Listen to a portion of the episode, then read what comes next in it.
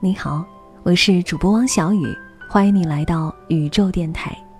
喜欢节目的朋友，可以在微信当中搜索公众号“宇宙 FM”，最新的音频故事和文章内容，我将会第一时间通过宇宙 FM 微信公众号向大家推送。今天的文章来自卢思浩。杨小毛是一个摄影大师。当年他还是一个摄影小白，拿着傻瓜相机到处实验。有一次我们一起去厦门，他自告奋勇当起摄影师，她男朋友老李责无旁贷当起模特儿。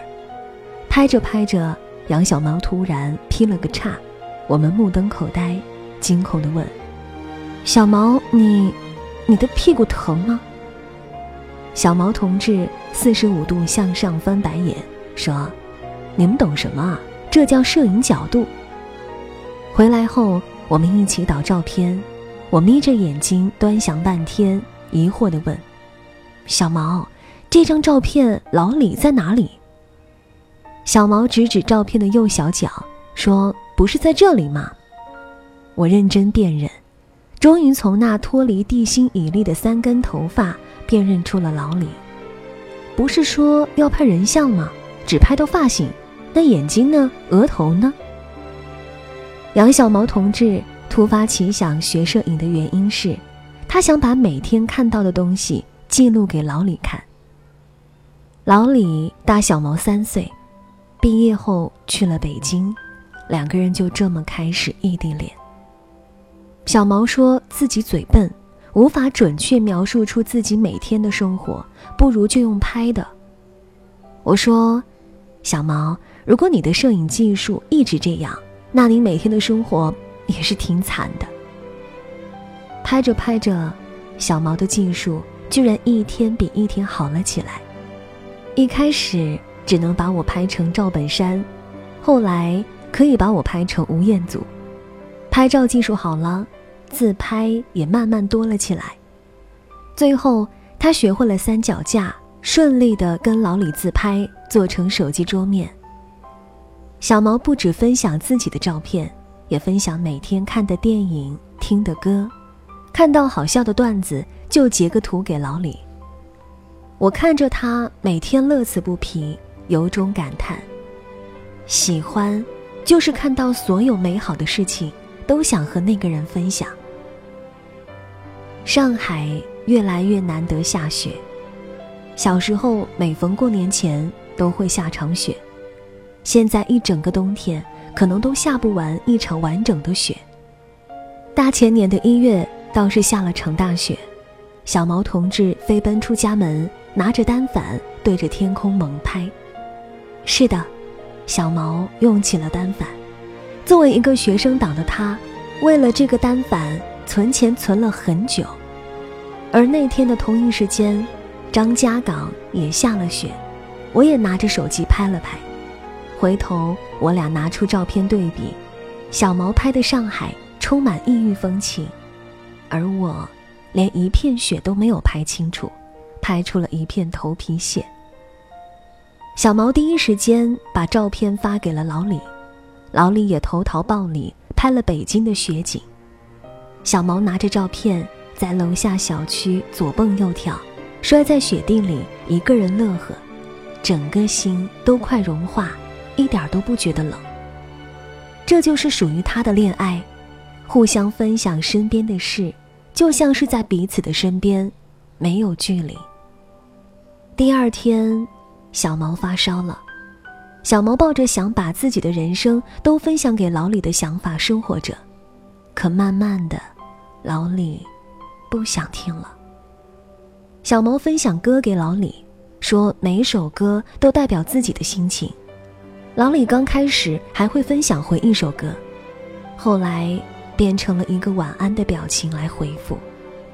小毛分享照片给老李，老李也不再发回一张照片了，也就是发个我知道了。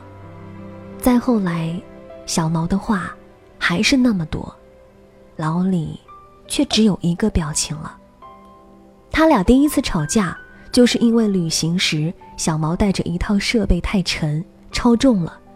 本来一件小事，最后吵得越来越凶。话题从行李超重变成了你喜欢的东西，不代表我喜欢，再变成最近工作忙，我想留下就得拼命做业绩。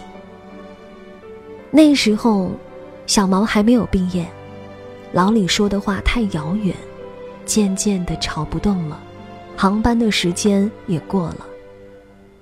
异地恋每次相处，对另一个远来的人就像旅行。小毛去北京，老李总是加班，他就一个人把北京逛了个遍，拍完故宫，拍长城，拍完三里屯，拍西单，他还是会把照片分享给老李，但没有回应。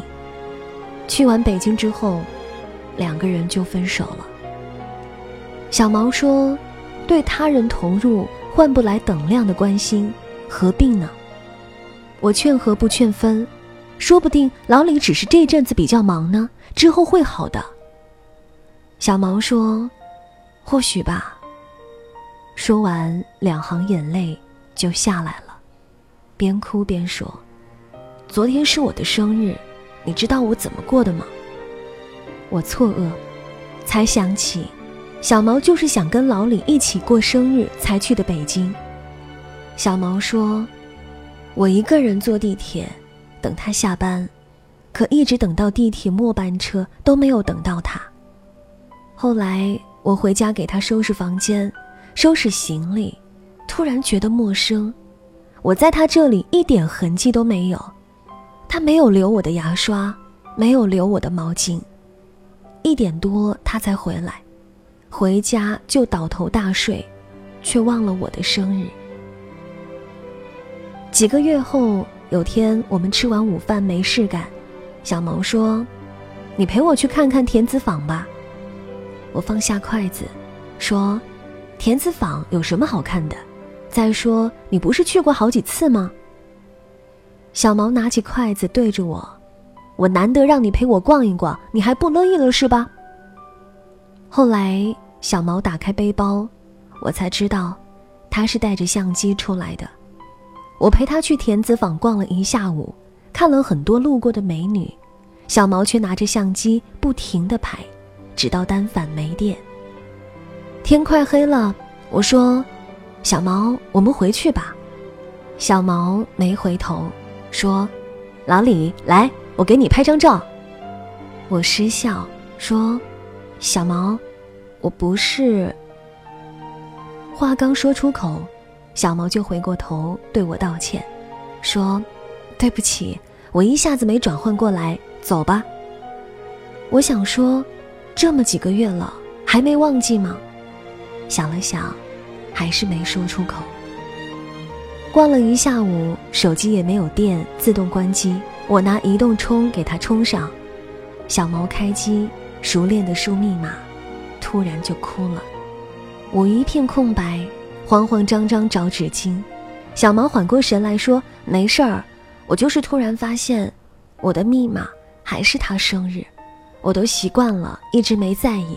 我现在就把密码改了。”吃完饭，我想送他回家，小毛摆摆手说：“不用了，我想一个人坐地铁。”我说。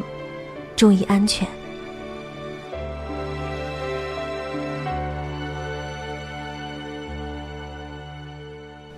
又是一年冬天，小毛一个人去了北京，老李已经离开了北京，小毛不是去找他的。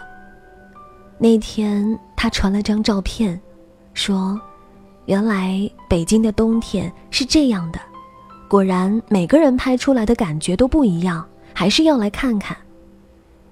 第二天，小毛回来，又发烧了，烧得天昏地暗，烧了三天三夜。我们一脸担心。接他出院时，我们问：“小毛，你还好吗？”小毛突然间蹦了起来，说：“你看我好着呢，我觉得我重生了。”回到家，小毛把自己所有的相册都上了锁，把朋友圈分享的歌都删了。卖了自己的相机，退了在上海租的房子，我担心小毛，发信息给他。小毛回：有时候，就算你站在那扇门面前，你也不想再开门了。你以为你在分享生活，可其实只是你一个人自娱自乐。我把回忆上了锁，不需要钥匙，就当是我自己的秘密。然后，小毛就离开了上海，再也没有在朋友圈里分享歌和照片。原本你就是想分享给某个人看的，原本你写的话就是想给一个特定的人听的。终于有一天，那个人已经无心再听，那又何必再写呢？后来，小毛还是没有割舍下摄影这个爱好。过了三个月，又买回了同一型号的相机。几个月后，我们再聚，他说：“还是同一型号的相机用得顺手。”我说：“你还会再把照片分享给老李吗？”小毛摇摇头，叹口气，不知道是想起往事，还是如释重负，最后笑着说。不会了。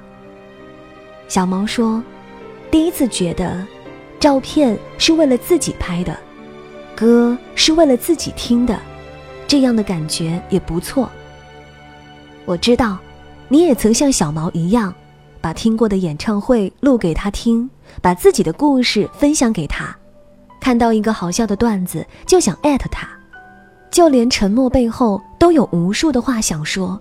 就怕遗漏了自己生活中有趣美好的点滴，但故事总得说给懂的人听。就算那时候故事都与他有关，现在也是千言万语再不提及。最后，小毛说：“我已经跟那段往事告别了。”我点头说：“我明白。”就像那时漫天飞雪，想拍给你看。那时听到好歌，想唱给你听；那时激动的情绪，希望不用说都有人懂。喜欢，就是看到所有美好的东西，都想和你分享。后来，走廊被黄昏染色，冬天被大雪唤醒，思念被歌曲收藏，却找不到可以分享的人了。告别。就是看到所有美好的东西，也不会再和你说了。